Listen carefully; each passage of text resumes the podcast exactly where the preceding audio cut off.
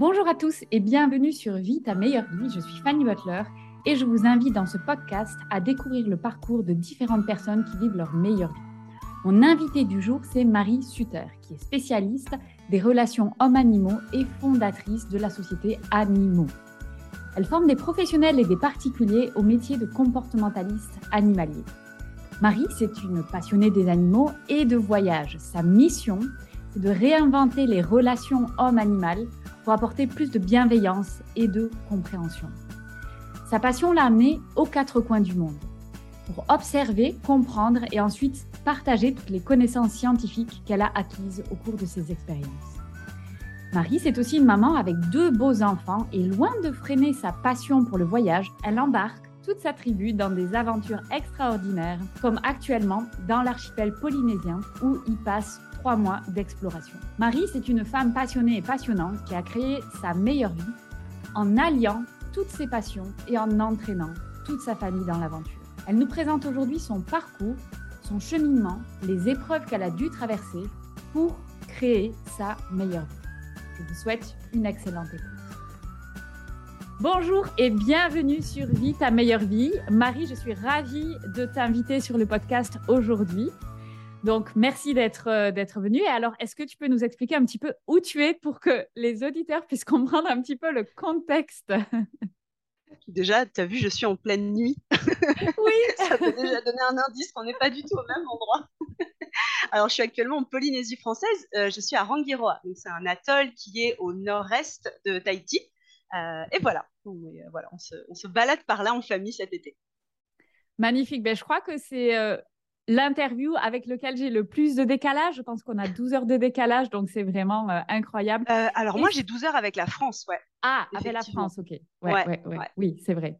Marie, euh, est-ce que tu peux décrire à quoi ressemble ta meilleure vie? Quels sont les ingrédients? Parce que tu as une vie incroyable, tu voyages aux quatre coins du monde avec ta famille, tu embarques tout le monde. Mm. Il t'arrive aussi des mésaventures, hein, il y a quelques jours, on va en parler. Mais du coup, qu'est-ce que c'est en fait? Qu'est-ce que c'est ta meilleure vie? Qu'est-ce que tu fais aujourd'hui? Alors aujourd'hui, euh, eh ben, je travaille principalement dans le domaine du comportement animal. Donc ça, ça a mmh toujours été ma passion depuis, euh, depuis toute gamine. Donc déjà, on va dire que c'est le premier ingrédient, c'est de faire un métier que j'adore et, euh, et, que j'ai modulé ces dernières années pour que ça s'adapte vraiment à mes différents objectifs, mes différents rêves, ouais, vraiment ma, mon mode de vie idéal, mmh c'est-à-dire notamment comme je, on fait là, hein, donc on est pratiquement, euh, ça fait un peu plus de deux mois maintenant qu'on est en Polynésie et il nous reste un peu plus de trois semaines, donc quasiment euh, trois mois de, déplacement, tout en travaillant. Donc ça pour moi c'est un, des ingrédients euh, principaux, pouvoir travailler de partout.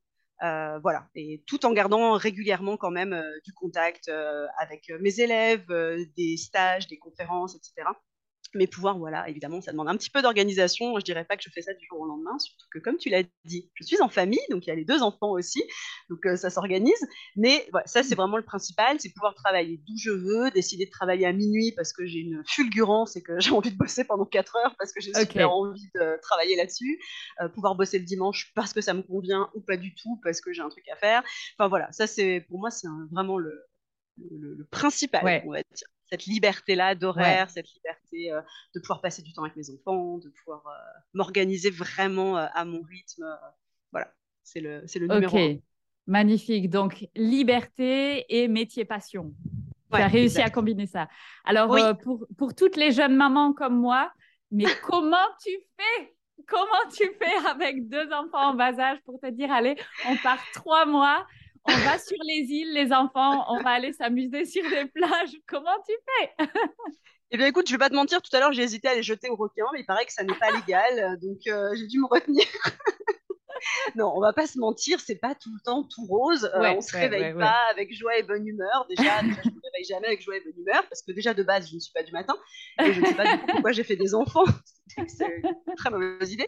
Donc, eux se lèvent en moyenne à 6 heures du mat. Donc, euh, voilà, donc déjà, ça craint. Et puis, euh, et puis, comme je te disais tout à l'heure, moi, j'adore travailler la nuit, tu vois. C'est ouais. dommage pour moi. Donc, bah, on s'adapte, on, se fixe des priorités, on se fixe des choses qui sont importantes pour nous. Et puis après, on s'organise pour que ça passe le mieux possible en faisant effectivement bah, des compromis. Du genre se lever D'accord. ok. Et du coup, en fait, est-ce que tu as toujours rêvé de faire ça? Est-ce que tu peux nous en dire plus? Est-ce que c'était vraiment un rêve d'enfant de, se dire je veux travailler avec les animaux? Et est-ce que tu peux nous amener à euh, comment tu en es arrivé là? Parce que j'imagine, euh, c'est une supposition, que voilà, tu as cherché quand même un petit temps avant de trouver cette formule idéale. Donc, est-ce que c'était un rêve d'enfant? Alors, travailler avec des animaux, oui, ça, ça a toujours été. Euh, voilà, ma maman, me, ma maman me racontait que même toute petite, euh, voilà, j'avais 4, 5, 6 ans, je dessinais les animaux de mon jardin. Enfin, voilà, c'était déjà clair que je voulais bosser avec les animaux. De toute façon, moi, c'était soit les animaux, soit je voulais être pirate. C'était un peu compliqué. Ah oui, ok. J'ai aussi tenté de vouloir être sirène et on m'a dit que c'était un peu chaud. Donc, bref, donc une fois sorti en fait de ces personnages, tu sais que sirène quand même c'est un métier aujourd'hui. Eh ben oui, mais alors figure-toi qu'il y a 38 ans peu quand même, c'était moins connu. Mais effectivement, effectivement euh, aujourd'hui il y a même des formations. Mais euh, j'y réfléchirai peut-être ultérieurement, on ne sait pas. Je peux encore retenter une reconversion. Euh, un peu mais, plus mais quelque part, tu le fais en fait aujourd'hui justement avec, avec toute ta plongée et compagnie. c'est une forme de sirène. Alors, tu n'as pas la queue et, les, et, les, paillettes, mais ça, Peut, ça peut se négocier. Ouais, mais c'est vrai que ça, c'était aussi. Bah, vraiment, là, je renoue beaucoup avec mes rêves d'enfant. Ça, a été une grosse partie de toute ma démarche ces dernières années.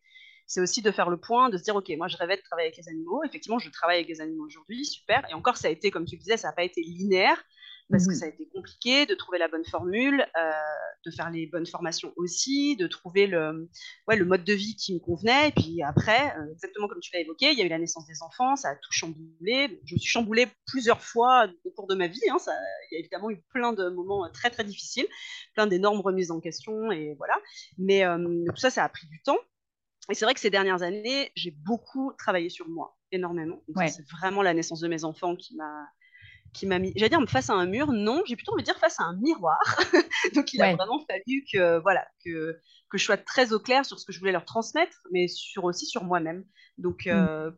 comment est-ce que j'avais envie de continuer ma vie finalement, quel modèle j'avais envie de donner, qu'est-ce qui était important pour moi? Euh, voilà, donc ça a été un gros travail, beaucoup de développement personnel, beaucoup de formations différentes. Et puis, euh, pourquoi est-ce que je viens de parler? Oui, parce qu'on parlait de l'apnée, des sirènes, c'est ça, tout est lié. Et, euh, et, en fait, ça a été ça aussi, à te dire, ok, tu te voyais comment quand tu étais petite? Et donc moi, je me rappelais petite, bah, je me voyais euh, sur un bateau de pirate à parcourir le monde, à aller étudier les animaux comme Darwin aux îles Galapagos, à plonger dans l'eau pour parler avec les baleines. Enfin voilà, moi c'était ça mon kiff. Donc, donc voilà, donc je le fais pas exactement comme ça, mais aujourd'hui finalement, je suis allée voir des requins en bateau et, ils ont été vachement étudiés déjà, mais c'est pas grave, mais j'étais très contente quand même. je ne suis pas tout à fait Darwin sur des îles vierges, mais, mais voilà, effectivement aujourd'hui, je, je, combine un petit peu les différents éléments du, puzzle de mes rêves d'enfant, on va dire. Ouais. Waouh, ok. Et alors, donc, enfin, tu rêvais tout ça, tu rêvais d'être pirate, d'être sirène, de travailler avec les animaux. Et ensuite, comment ça s'est passé? C'est-à-dire que euh, tu, tu, as directement pris une voie qui était en lien avec ça ou comment ça s'est passé pour toi?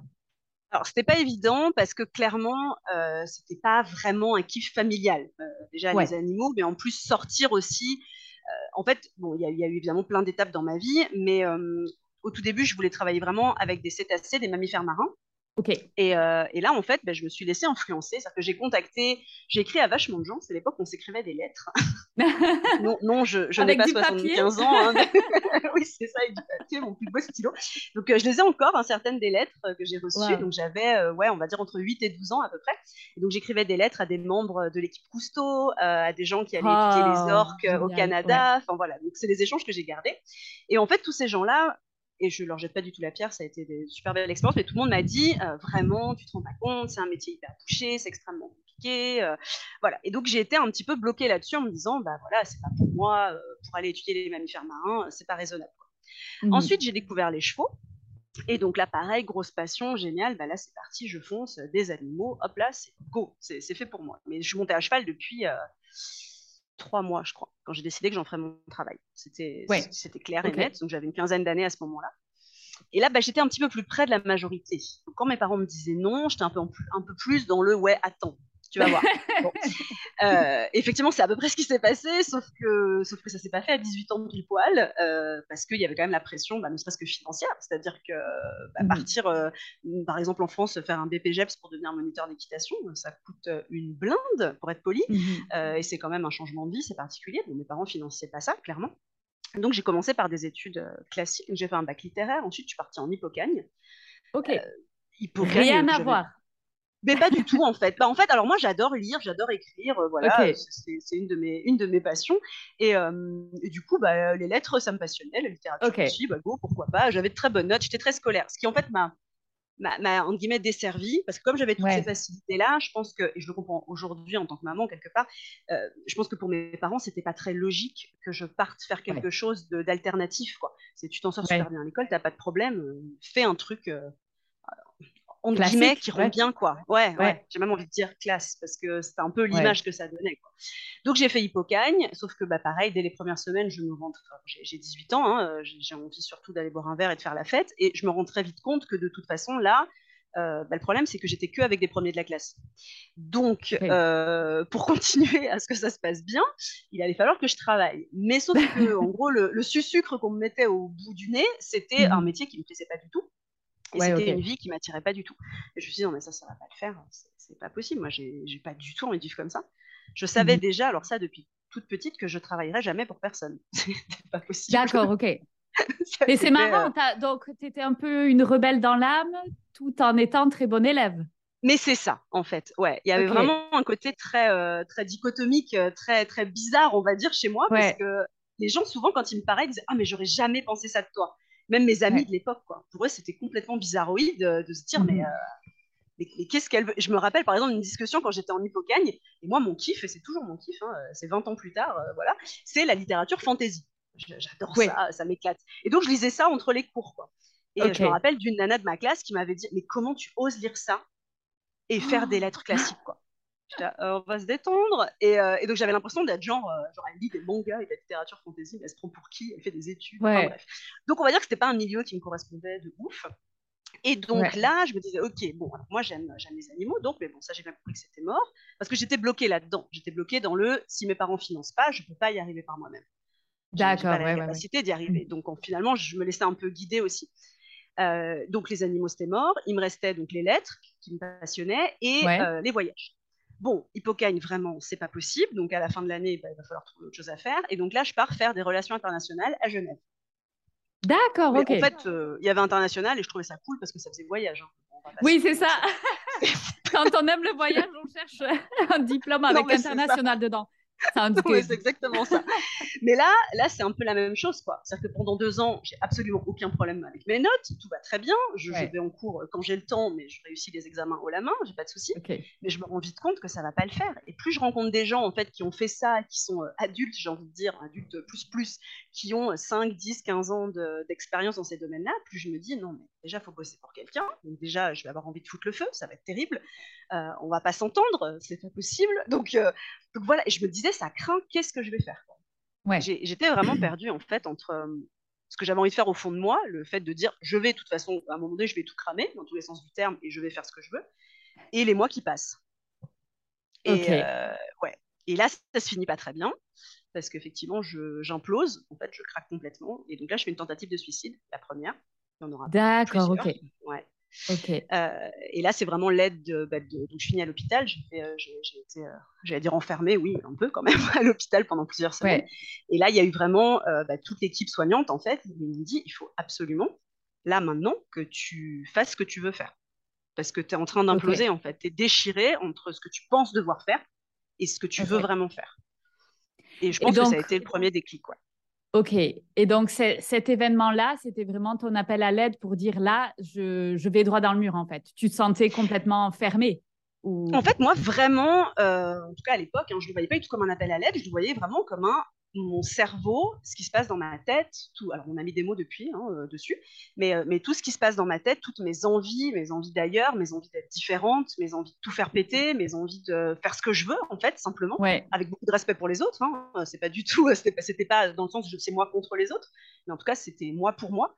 Bah, tout ça en fait, c'était pas du tout compatible avec toutes les options que je voyais et j'en voyais très peu, on va pas se mentir. D'accord. Et, euh, et, en fait, je me disais simplement que le monde dans lequel j'évoluais n'était pas du tout fait pour moi et que je ne voyais pas d'issue, je voyais pas de, Ok.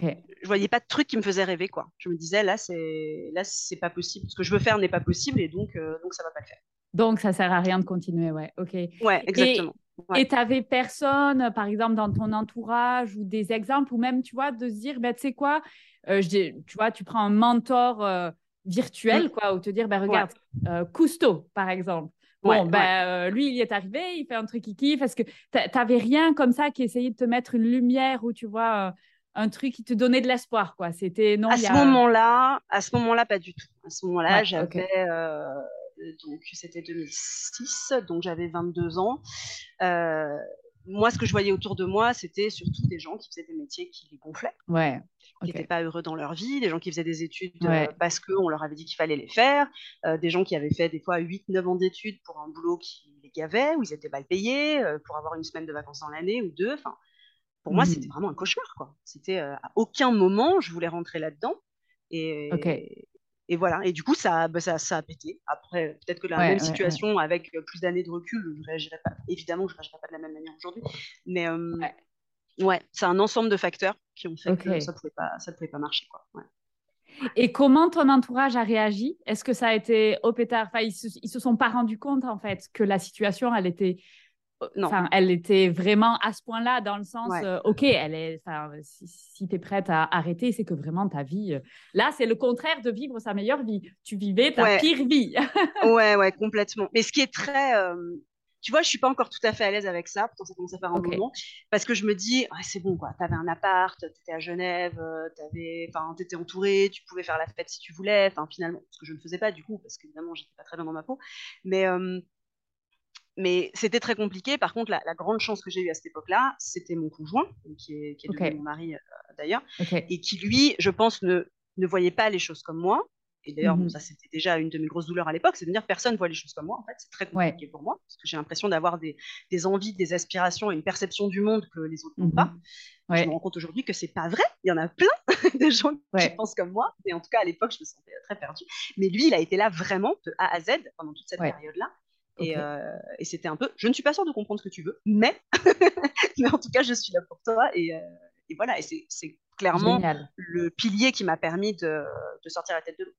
Parce que parce qu'après, ça, ça, a replongé, ça a quand même duré des mois. J'ai été, euh, été sous médicaments pendant deux ans. pour, pour, me stabiliser au maximum. donc ça, ça a été long. J'ai refait deux tentatives après. Enfin, ça, ça a été. Ok, ça a été un long processus. Ouais, ouais, ouais, ça a été long. Ça a été long. Et c'est la période où finalement je me suis lancée dans le milieu des chevaux. Ouais, ok. Ouais. D'accord, parce que moi, c'est comme ça que je t'ai connue en réalité, à l'époque mhm. où euh, tu faisais euh, du cheval, tu avais fait une démonstration à l'Assens. Ouais, 2012, je crois ça. Donc, dans ce milieu de l'équitation éthologique, euh, qui est sûrement un terme maintenant qui te fait hérisser les poils. Mais oui, mais c'est pas grave. C'est pas grave. presque pas habitué maintenant. commun maintenant, c'est ça. Je, je, mets toujours avec mes doigts, je fais toujours des guillemets où je réexplique si je suis avec des, avec des gens qui connaissent pas trop, c'est ça. Pour être sûr qu'il n'y ait pas de, de mauvaise interprétation, mais oui. Ouais. ouais, exactement. Ok, d'accord. Et donc, ça, c'est ce qui t'a attiré. Donc, tu avais voilà, ce, ce, moment de se dire, ben, tu sais quoi, fuck it, je vais faire ce que je dois faire dans le monde du cheval et j'ai mon conjoint qui. C'était vraiment les deux choses qui t'ont tiré en avant. Ouais, complètement. C'est ça. C'est de me dire, OK, moi, c'est ça qui m'appelle. Je veux travailler avec des animaux. À cette époque-là, il s'avère que je passais voilà, je, venais de. Ça, je dirais que je t'ai pas tout bien expliqué. Parce que j'ai été expat, en fait, toute ma, ma vie, euh, ma vie, ma jeune vie et, jusqu'à le début de ma vie d'adulte. Et donc, je venais, en fait, de, de rentrer de, trois ans au Maroc, un peu plus de trois ans au Maroc. Et c'est là-bas que j'ai appris à monter à cheval. Et c'est ça qui m'a vraiment, euh, voilà, convaincue, on va dire, et vraiment donné envie de, de travailler dans ce milieu-là. Et alors, alors euh, juste raconte-moi, du coup, ça m'intéresse vachement. Ouais. Forcément. Donc, tu étais, c'était tes parents qui étaient expats et donc tu as suivi, c'était la, toute la famille, hein, c'est ça? Ouais, exactement. Mhm. Et tu, tu, es né quand même en Suisse ou tu es Alors, non, je suis née en France. Ok. Je suis née dans le 9-3, région parisienne. C'est pas vrai Ok. Exactement, ouais. En fait, j'ai beaucoup bougé. Euh, je faisais le compte il y a quelques semaines et donc j'ai 38 ans et j'ai eu 25 adresses différentes. Ok, d'accord. Donc, euh, sachant que la dernière, ça fait deux ans qu'on y est bientôt, et j'espère qu'elle va pas bouger tout de suite. ouais. ouais. j'ai pas mal bougé. Le premier déménagement à l'étranger, on était dans le sud de la France à ce moment-là, j'avais six ans, si je dis pas de bêtises, on est parti en Allemagne. Donc ça, c'était le premier, euh, premier mouvement, euh, voilà, à l'étranger. On est ensuite passé par la Suisse, puis par le Maroc. Ouais, d'accord, ok, ok. Je suis retournée en Suisse, effectivement, donc quand j'avais 19 ans, pour faire des études en relations internationales. Tu l'as vécu comment en tant qu'enfant, justement, d'être de pas forcément avoir des racines très fortes du coup, mais d'être comme ça un peu à droite à gauche avec des changements? Je pense que ça m'a énormément apporté. Ok. plein de points. Euh, notamment en termes d'adaptabilité, en termes de curiosité, d'ouverture sur le monde, etc. C'est un peu euh, banal de dire ça parce que, parce que toutes les personnes qui voyagent vont le dire, mais, euh, mais c'est une réalité. C'est vrai, oui. Ouais, c'est ça. C'est pouvoir rencontrer plein de gens, pouvoir découvrir des cultures qui sont très différentes. Enfin, je pense au Maroc, évidemment, c'est forcément extrêmement différent de la Suisse ou de l'Allemagne. Mhm. Enfin, ça n'avait rien à voir. Donc, c'était extrêmement enrichissant. sachant qu'à chaque fois, j'avais des âges différents aussi. Donc, j'en retiens des choses différentes. Ça, mhm. que ce soit au niveau des langues ou que ce soit au niveau de, des amis que j'ai pu y faire, des souvenirs que j'ai pu y vivre, des choses comme ça. En parallèle, à l'âge adulte maintenant, avec un peu de recul, euh, je me rends compte aussi qu'il m'a manqué des choses, clairement. Euh, quand je compare à des amis qui ont vécu 30 euh, ans au même endroit et qui ont des amis depuis tout petit, et moi, c'est vrai que c'est une richesse qui, moi, me manque beaucoup. Justement, tu parlais à l'instant de, de racines, et, et c'est ça, vraiment, la naissance de mes enfants, ça a été le plus important pour moi, le déclic le plus important, ça a été de dire il me faut un nid. Je, veux un endroit en fait fixe euh, pour pouvoir y revenir. Parce qu'en fait, toute ma vie, ça a toujours été ben, pendant les vacances, on va chez ma grand-mère, on va chez des amis, parce qu'on n'avait pas de nid à nous. Donc on était à l'étranger, on n'était pas chez nous forcément. on avait une maison, on était très bien accueillis, mais je veux dire, on n'était pas, c'était pas nos racines. Et quand on revenait en France, eh ben, on n'était pas chez nous parce qu'on était invité chez des gens. Et voilà, ça c'est quelque chose moi qui m'a manqué, ce côté, euh, bah, effectivement, ce côté racine, les racines qu'on le temps de, le temps de prendre. Ouais. Et, euh, aujourd'hui, euh, ouais, aujourd'hui, je, je, suis un peu psychorigide avec ça. du coup, c'est vrai que dès que ouais, mon premier enfant, ça a été OK, il faut qu'on achète un endroit. Même moche, je m'en fiche, mais il me faut un endroit pour mettre mes affaires, pour avoir l'impression que où qu'on soit dans le monde, s'il se passe quoi que mhm. ce soit, bah voilà, j'ai un endroit à moi, j'ai un cocon à moi. C'est marrant hein, parce que je pense que c'est des choses qui sont vécues, tu vois, l'expatriation. Donc forcément, vu que nous, on est expatriés avec euh, notre fille et qu'on voit beaucoup de familles d'expatriés, c'est tellement spécifique à chaque enfant. Oui. et, et, ça, c'est difficile parce qu'en tant que parent, tu peux pas forcément le voir directement, en fait. Ouais, c'est vrai. Et c'est compliqué parce que j'ai vu des enfants qui étaient, mais vraiment, mais aucun souci, qui adorent et qui mm. sont épanouis avec le fait de mm. changer, ils sont à l'aise, enfin, tu sais, des trucs de fou. Et puis, d'un autre côté, tu as certains enfants qui ont vraiment, vraiment du mal avec ça. Ouais, ouais. Et, de fait, bah, du coup, c'est pas juste, tu vois, envers les enfants, bah, de leur imposer mm. cette vie-là. Donc, c'est très compliqué. Hein. C'est très, compliqué. Euh, je pense que de toute façon, en tant que parent, tu imposes des choses à tes enfants. Et moi, moi, quand je parle avec certains amis qui justement me disent, mais tu as eu tellement de chance. Enfin, moi, euh, en 30 ans, euh, je veux dire, j'ai habité toute ma vie, je sais pas, en France ou en Suisse, ou bref. Et les seuls endroits où je suis allée, c'est une fois un week-end en Italie. Bah, ils sont hyper frustrés de ça, en fait. De se dire, bah, moi, j'ai jamais voyagé, j'ai jamais eu cette chance-là. Donc, je pense que de toute façon, il y a toujours une période où on n'est jamais content. toujours, on se dit toujours que ça serait mieux autrement. Bon, soit. Euh, et voilà, et après on fait, on fait au mieux. Je pense que l'important c'est d'être présent. Moi à ce niveau-là, je peux pas dire que j'ai été euh, abandonnée. Et d'ailleurs, sur, le coup, en fait, chaque déménagement, bah, j'étais triste en fait de quitter mes amis précédents. Ouais. Mais euh, mais je le vivais pas comme la fin de ma vie, quoi. Je, je ouais, ouais, ouais. on part à l'aventure, on va découvrir de nouvelles choses, ça va être chouette. C'est vraiment aujourd'hui, j'ai 38 ans, euh, avec le recul où je me dis, c'est vrai qu'il y a des choses dont je me rends compte que voilà, ça, ça, a eu un impact. Ouais, aujourd'hui. Ouais. Après, je pense que c'est intéressant aussi ce que tu dis, tu vois, sur euh, quand on a un enfant, euh, ce besoin à un moment donné de se, de se caler quelque part. Alors, tout le monde ne l'a pas. Hein. J'ai, de nouveau, moi, j'ai des expats, des familles d'expats ici. Ah ben non, hein, on a un enfant en Côte d'Ivoire et c'est très bien comme ça. Et puis après, on part au Mali, il n'y a aucun souci. quoi. c'est vrai que moi, j'ai, eu, j'ai eu comme toi ce besoin-là et c'est d'ailleurs cette raison, enfin, une des raisons pour lesquelles on retourne habiter euh, en mmh France pour euh, justement avoir cet enracinement-là, avoir un endroit qu'on peut, où on peut retourner. Parce que ouais, sinon, Ben, en fait, tu es tout le temps à voguer. Alors, si ça te va très bien, mais c'est vrai qu'à un moment donné, ça peut être, euh, ça peut être un souci. Quoi. Ouais, ouais, moi, c'est vrai que je, je, ressens vraiment cette. comment dire c'est pas, pas une vraie crainte, hein, mais, mais c'est vraiment ce truc de se dire quoi qu'il se passe, il y a quand même beaucoup de pays, par exemple, où on peut habiter, mais on n'est pas propriétaire du terrain, ou alors on peut se faire foutre dehors du jour au lendemain, ou, c'est, quand même fréquent. Et moi, je voyais autour de moi des familles bah, qui devaient repartir très rapidement. En une semaine, ils repartaient avec leurs containers et leurs enfants sous les bras. Et c'est vrai que bah, c'est quand même plus confortable quand tu sais qu'en face, tu as quatre murs. Quoi. Et donc voilà, c'est, un peu un luxe, hein, on est d'accord. Il y a, dans le monde, il y a des familles qui doivent quitter tout ce qu'ils ont et ils n'ont absolument pas quatre murs qui les attendent en face et ils n'ont même pas un pays qui parle leur langue. Hein, donc, vraiment, c'est, un luxe qu'on peut, qu'on peut avoir. Et, mais pour moi, c'était très important de me dire aussi, euh, voilà, j'ai un nid à moi, j'ai un endroit à moi, je peux accueillir des gens, ou je peux élever mes enfants, et ça m'empêche pas de voyager à côté. Ouais, ouais, ouais. Et alors, du coup, si tu veux bien, on va revenir donc au moment où justement, voilà, tu, tu es dans les chevaux. Et alors, comment ça se passe pour toi? Ça y est, tu sors enfin la tête de l'eau, tu dis, allez, j'avance dans ma vie, là, ça y est, tu reprends un peu, entre guillemets, du poil de la bête. Et ensuite, qu'est-ce qui se passe pour toi? Oui, ah, c'est vraiment effectivement la première étape. C'est-à-dire qu'enfin, je réalise mon métier passion. Je, fais ce que je veux faire. Donc, euh, toutes les personnes qui nous écoutent et qui travaillent avec les animaux vont sûrement savoir ce que je veux dire. Euh, c'est épuisant, euh, je me blesse tout le temps, je suis crevée, je m'occupe de 14 chevaux, il faut faire les box, il faut donner des cours, il faut emmener mes élèves au concours, il faut. Enfin, bref. Donc, c'est usant, clairement, mais je m'éclate. Vraiment, ça me plaît beaucoup. Mais moi, le problème, c'est que je suis très rarement satisfaite euh, de moi-même, je veux dire. Et donc, mmh euh, qu'est-ce qui se passe? Ben, Très rapidement, je veux aller plus loin, je veux me former plus. Euh, les choses marchent bien hein, dans ces années-là. Mmh déjà, par le nombre d'élèves que j'ai, je suis absolument ravie. La communication se passe assez bien. J'ai la chance en parallèle d'écrire pour Cheval Magazine pendant pratiquement huit années. Donc euh, voilà, ça c'était aussi euh, exceptionnel. C'était vraiment pareil, un rêve de gosse d'écrire. Euh, c'était génial, écrire sur les chevaux en plus, merveilleux. Comment ça, comment ça s'est passé pour toi, par exemple, d'arriver à avoir des opportunités comme ça? Est-ce que c'est toi qui les déclenches ou est-ce que c'est juste, ben voilà, ça s'est passé?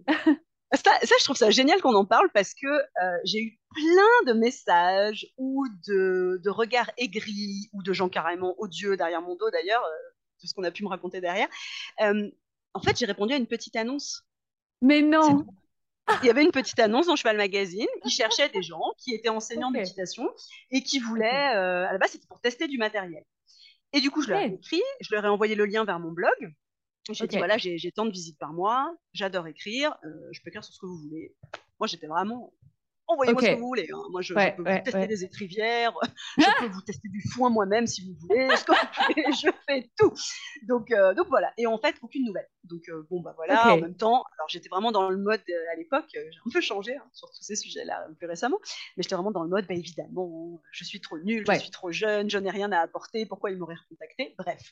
Peut-être trois mois plus tard, quelque chose comme ça, je reçois un coup de fil de la rédactrice en chef adjointe qui me dit, bah écoutez, on a vu votre blog, on a vu ce que vous faisiez, et en fait, on aimerait vous proposer un essai, mais pas du tout pour essayer du matériel, euh, sur... Euh, bah, il me semble que dès le début, non, c'était sur la relation à cheval, je crois, relation homme-cheval. Donc, elle me propose deux sujets pour un hors-série.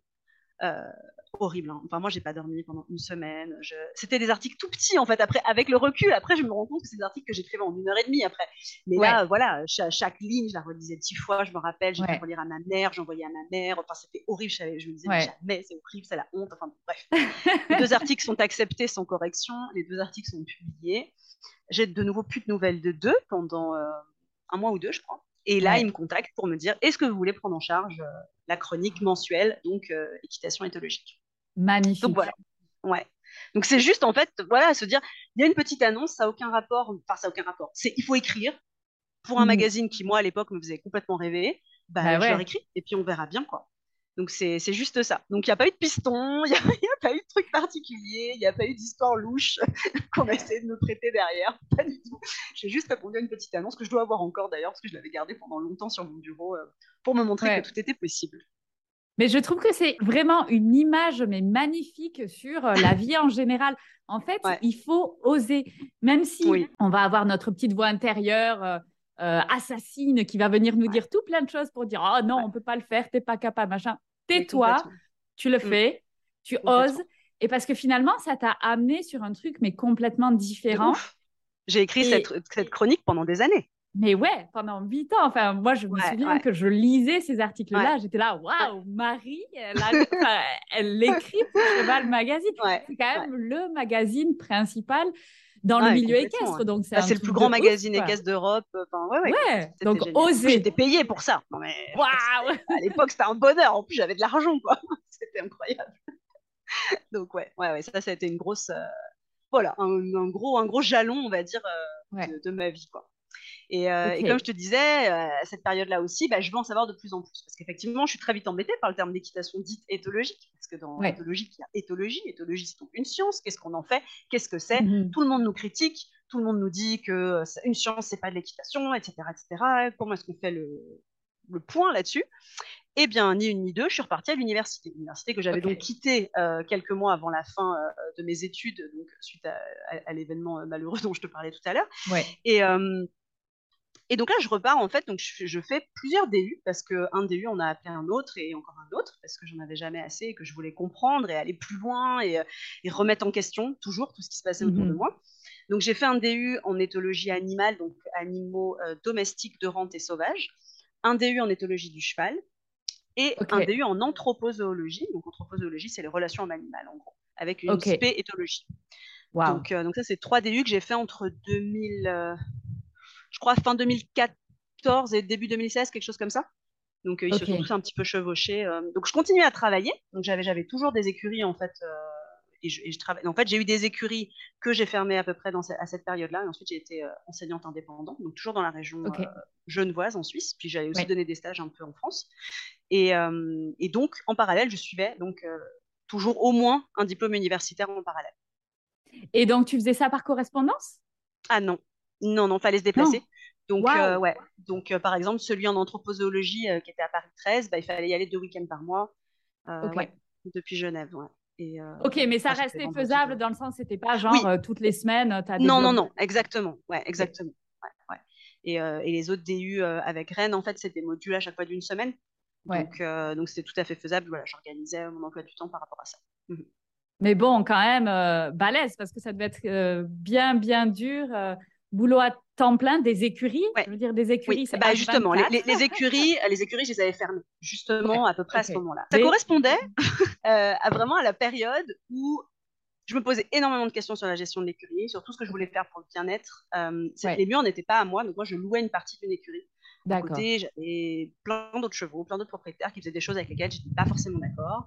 Euh, il y avait aussi une pression sur la gestion des animaux, des choses que je ne pouvais pas faire tout à fait comme je voulais. par exemple, moi, je voulais que mes 14 chevaux ils soient ensemble, euh, en groupe. Euh, donc, j'ai eu quand même le droit des appels de la SPA parce que j'avais un poulain sous la pluie, n'est-ce pas? Voilà, voilà. Donc, ça a ah. été un petit peu compliqué. j'ai aussi perdu un cheval dans cette écurie-là suite à la chute d'un arbre, donc aussi des souvenirs assez compliqués. Donc, tout ça, ça ça a précipité un peu le fait de dire ok moi je vais juste travailler maintenant comme monitrice indépendante je vais juste me déplacer.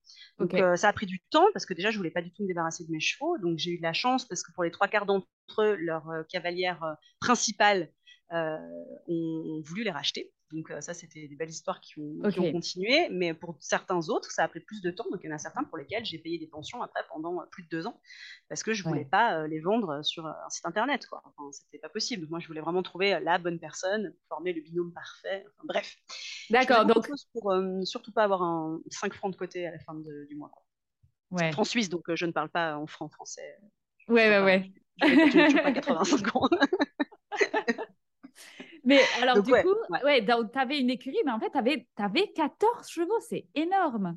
Ouais, bah, j'avais les miens, les chevaux d'école et j'avais quelques chevaux de propriétaires en fait de mes élèves qui les mettaient en pension chez moi. Waouh, ok, ok. Donc, et ok. en parallèle de ça, parce que au début, quand j'ai démarré mon écurie, euh, bah, je continuais à me former, notamment à Aurora de la Sens, puis après euh, auprès de Andy Booth, et, euh, et, aussi auprès de, de plein d'autres personnes, en fait, hein, dans cette première période-là. Au maximum, voilà, j'ai bossé avec, avec des horsemen américains, j'ai bossé avec un max de monde, j'allais voir vraiment beaucoup, beaucoup de choses. Donc, donc j'étais en formation tout le temps. Je me suis formée aussi en spectacle équestre. J'ai aussi suivi deux ans de formation là-dessus. Enfin, et ça, c'était toujours en bossant. Je me suis un peu cramée, clairement. J'étais vraiment épuisée. Donc, c'est là où j'ai décidé de fermer l'écurie et donc d'avoir vraiment ce travail d'indépendance et donc de reprendre des études aussi en parallèle. Ouais. Donc, euh, donc, donc déjà, on va déjà dire qu'il y a eu un peu deux grosses étapes dans ma vie euh, d'enseignante d'équitation. Ouais. Mmh ok. Et donc, tu dis, maintenant, on arrête l'écurie parce que c'est juste plus possible. Tu as d'autres envies, tu as envie d'apprendre. Donc, mmh tu deviens monitrice indépendante. Tu fais tes DU et ensuite, qu'est-ce qui se passe et comment tu deviens, puisque finalement, aujourd'hui, ton activité a changé et tu t'adresses à, tous les animaux. Donc, euh, est-ce que tu peux nous accompagner pour comprendre cette histoire-là? Oui, ensuite, c'est. J'ai envie de dire, c'est la merde. Parce que plus j'apprends, non, mais plus j'apprends, plus c'est l'horreur. Plus je me dis, ok, mais euh, du coup, qu'est-ce qu'on fait? Enfin, euh, Est-ce qu'on a le droit de posséder des animaux? Est-ce qu'on a le droit de leur imposer ce qu'on leur impose? Euh, Enfin, voilà, j'étais vraiment dans un moment de mal-être, de nouveau extrêmement compliqué, entre ce que je faisais sur le terrain, où il me mmh semblait que moi, j'avais toujours suivi des méthodes. Alors, aujourd'hui, on pourrait, on pourrait en parler pendant trois jours là-dessus. Hein. Ouais, Aujourd'hui, on, pourrait parler vraiment de tout ça, de toutes ces méthodes, qu'elles soient éthologiques ou, ce qu'on veut. On sait qu'il y a un impact sur la cognition du cheval, il peut y avoir une altération du bien-être, etc plein d'indicateurs qui nous le prouvent.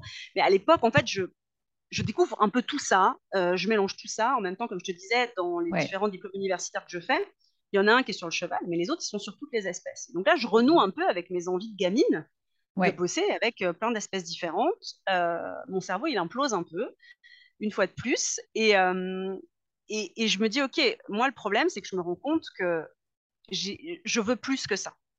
Travailler uniquement avec les chevaux, ça me frustre. J'ai envie d'appliquer tout ça à d'autres espèces. Mais qu'est-ce qu'on va penser de moi? Je vais perdre mes clients. Euh, travailler avec plusieurs espèces, ça veut dire être pris pour quelqu'un qui n'est spécialisé dans aucune espèce. Donc, mm. qu'est-ce que je fais quoi? Et donc, vraiment, c'est très compliqué. D'un point de vue personnel, parce qu'en général, toujours, euh, tout est lié. Donc là, on est, en, on est début 2015. Donc, je suis, en, donc, je suis euh, bah ouais, je là, je crois que je venais d'en terminer un DU et d'en recommencer un deuxième, il me semble. Et je tombe enceinte et je fais une, fausse couche. Ma première grossesse se termine mal. Euh, et là, on est, on est vraiment, pour moi, à la fin d'un cycle. C'est-à-dire, comme je te disais, euh, je me pose plein de questions sur mon activité. Le bébé que j'attendais ne viendra pas. Euh, le pays dans lequel je suis, donc j'étais en Suisse à ce moment-là, il y a plein de choses qui ne me correspondent pas. Je me rends compte que je bosse beaucoup. J'ai jamais une thune d'avance. Jamais je peux pas partir en vacances, je peux pas voyager comme je veux. Euh, on part, euh, on part en, vacances avec mon mari avec une carte de crédit, on rembourse pendant deux ans derrière. Enfin, c'est pas vivable quoi. Ouais. Et donc j'en suis vraiment à me dire, ok, là j'en peux plus, je vais pas continuer comme ça. Et j'avais quel âge? En 2015, bah, j'avais 30, 30 euh, ans, j'allais avoir 31 ans. Et je me dis, mais je vais faire ça pendant les 30 ans qui viennent, mais c'est pas, pas possible. Ouais. Et évidemment, cet événement personnel aussi, bah, change tout. Et là, je me dis, soyons clairs, là, moi, j'arrête. J'ai pas envie de continuer à vivre comme ça. J'ai pas envie de continuer à vivre là. Parce qu'en fait, je, de nouveau, je vois pas d'issue. Ok. Je, alors, j'ai pas les clés non plus à ce moment-là. C'est mmh plus mmh récent. J'ai pas non plus les clés pour me remettre en question moi, pour me rendre compte que c'est moi qui suis responsable de tout ça, que tout ça, c'est finalement le résultat des choix que j'ai faits. Et, mmh euh, et, que je les regrette pas du tout, parce que ça m'a aussi apporté plein de choses. Mais voilà, je suis, je suis assez mal et je sais pas quoi faire. Alors, qu'est-ce que je fais quand je sais pas quoi faire à l'époque? Eh bien, je me barre, parce que bah, c'est quand même vachement courageux. Et donc, euh, je... courage. certaines, personnes, certaines personnes trouvent ça très courageux. Bon, moi, avec le recul, je me dis oui, c'était quand même un peu un moyen de, de jeter un drap, n'est-ce pas, sur mes problèmes et d'aller voir ailleurs. Mais je dis à ce moment-là à mon mari, je dis écoute, euh, je t'aime, là n'est pas la question, mais moi, il faut que je parte. Euh, donc, je vais partir quelques mois, prendre l'air. Et là, il me dit, qu'il n'y a pas moyen, je viens avec toi. Bon, magnifique. Donc, on se met d'accord sur ça. On rend notre appartement, on vend notre voiture, on vend un maximum d'affaires. Tout ce qui reste, on le colle dans un garde-meuble et on part en Afrique du Sud. Ok. Objectif là, continuer à me former sur d'autres espèces. Donc, j'avais déjà commencé à travailler un petit peu avec d'autres espèces dans les mois qui précédaient, mais il y a vraiment ce mhm. côté, ok, maintenant, je veux aller encore plus loin. Je veux avoir aussi, bon, ça, c'est quelque chose qui est vraiment un fil rouge dans ma vie, je veux aussi avoir une, une légitimité. Euh, je suis la personne qui est toujours en train de faire au moins une formation depuis 30 ans. Ça, c'est, voilà, ça ne s'arrêtera pas, je crois. J'essaye de me raisonner, mais je... c'est très compliqué. Mais euh, clairement, il y a, y, a, y a, cette envie de curiosité, d'apprendre, etc. Mais il y a aussi le fait de me sentir plus légitime. Et, ouais, ouais, ouais. Euh, donc, je travaille dessus. Donc, je pars en Afrique du Sud. oui, parce que ça peut continuer longtemps comme ça. Oui, ça peut être très long, parce que je crois que je ne saurai jamais tout. Hein. Il faut quand même que je m'en rende compte. Donc, donc il est peut-être temps de passer à autre chose. Mais bref, donc à l'époque, je me dis, OK, il faut que je rompe en fait avec ce, ce cycle un peu infernal. Et donc là, on part en Afrique du Sud avec pour objectif donc, de faire une formation de trois mois pour devenir guide de terrain, donc en réserve. Ouais. Euh, donc réserve avec les Big Five. Euh, ouais. Euh, les cinq espèces les plus représentatives, on va dire, de, de l'Afrique australe. donc c'est une expérience évidemment exceptionnelle clairement. Mhm. Mhm. trois mois pendant lesquels on ne sait pas ce qu'on fait après. Parce que du coup, moi, j'ai annoncé que je partais, quoi. Ouais, ok. tu avais besoin de cette cassure. Pouf. Ouais, ouais, exactement. Donc ça, ça a été, euh, ouais, ça a été bah, extrêmement enrichissant, enrichissant aussi pour notre couple, parce qu'on se retrouve aussi plus qu'à deux, parce que jusque-là, bah, mon, mon, conjoint, il avait un, j'allais dire un vrai métier. parce que c'était vraiment l'image que j'en avais à l'époque. C'est-à-dire que lui, il était employé, il avait un salarié, il avait un salarié, il avait un salaire, pardon, il avait un salaire euh, tous les mois, etc. Est-ce que moi, bah, pas du tout, c'était pas le cas. Et du coup, il avait un peu ce rôle, euh, pour moi aussi, un peu de sauveur qui commençait à me gonfler sérieusement. Je me disais, c'est pas juste, je travaille vachement et finalement, bah, je dépends toujours de quelqu'un d'autre. Et ça, ça me, ça me convient pas du tout. Quoi. Donc voilà, donc là, on repartait un peu tous les deux à zéro parce qu'on est en Afrique du Sud et tous les deux, on n'y a jamais foutu Puisque... un pied. Donc, Puisque euh, voilà. lui a suivi la formation également. Absolument. Les... Oui, oui, oui. Il a dit bah, Moi, je viens avec toi. Je ne sais pas pourquoi tu serais la seule à t'amuser. Hop, on va voir des éléphants. Donc euh, voilà, on est allé voir des éléphants. Mais avec le recul, tu me dis C'est complètement con. Et en même temps, c'était le truc à faire. Et en même temps, des, des, des décisions comme ça. Mais parce qu'en fait, on a tout cramé. Toutes nos économies, on les a mises pour se payer okay. cette formation. Parce que trois mois de formation, euh, voilà. Et là, on se disait bah, Quand on rentre, on n'a plus rien. Quoi. On n'a plus d'appart. Trouver un appartement mmh. en Suisse, c'est pas évident. Moi, je suis pas suisse. Ouais. Je n'ai pas le passeport suisse. Donc, je peux pas rentrer comme ça. Alors oui, on est mariés, donc voilà, mais je peux pas, je peux pas retravailler comme ça en claquant des doigts. Il y a un permis, etc. Enfin bref. Donc euh, voilà, c'était vraiment un, un, un, défi, on va dire, mais en même temps, c'est ce que c'est ce que je voulais faire. Donc, euh, je crois que ça, c'est aussi un des fils rouges hein, dans ma vie. Il y a beaucoup de fils, hein. mais c'est que c'est de faire ce que je veux. Ouais, c'est ouais, que, ouais. que, fondamentalement, si je fais pas ce qui me tient au trip, bah, on l'a vu, ça, ça explose en fait. Ça explose, ça, ouais, ouais. Ça peut pas, ça peut pas marcher quoi il y a forcément un moment où ça va pas le faire. Si vous appréciez ce podcast, n'hésitez pas à liker, partager et donner une note 5 étoiles sur votre plateforme d'écoute. Merci. Finalement, c'est vrai pour tout le monde en fait. Tout le monde est malheureux si on ne fait pas ce qu'on ouais. veut. Et peut-être ouais. que chez toi, il y a une, une, sensibilité qui est quand même extrême à ça, que si jamais ouais. vraiment tu fais pas ce qui te prend par les tripes, à un moment donné, ça explose et ça ouais. peut exploser de manière assez ouais, dramatique, comme on l'a vu. Mais en réalité, ben, c'est pareil pour tout le monde. Personne personne n'est heureux si on ne fait pas ce qu'on a envie de faire, en fait. Mais j'en suis convaincue et c'est ce que je vois tous les jours autour de moi. Tout à l'heure, bah, je te disais, on est, on est parti aujourd'hui, on est parti en mer et euh, notamment il y a les nages avec des requins, c'était super beau. On est allé sur des motos isolés, déserts, sublimes, dans l'eau turquoise, parfait.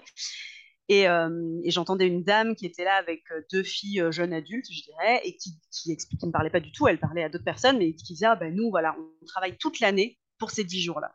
Ouais, et en fait, j'en ai eu les larmes aux yeux. Mais vraiment, ah. je me suis éloignée en me disant, je veux jamais que mes enfants entendent ça, en fait. Parce que je sais que c'est la majorité des gens.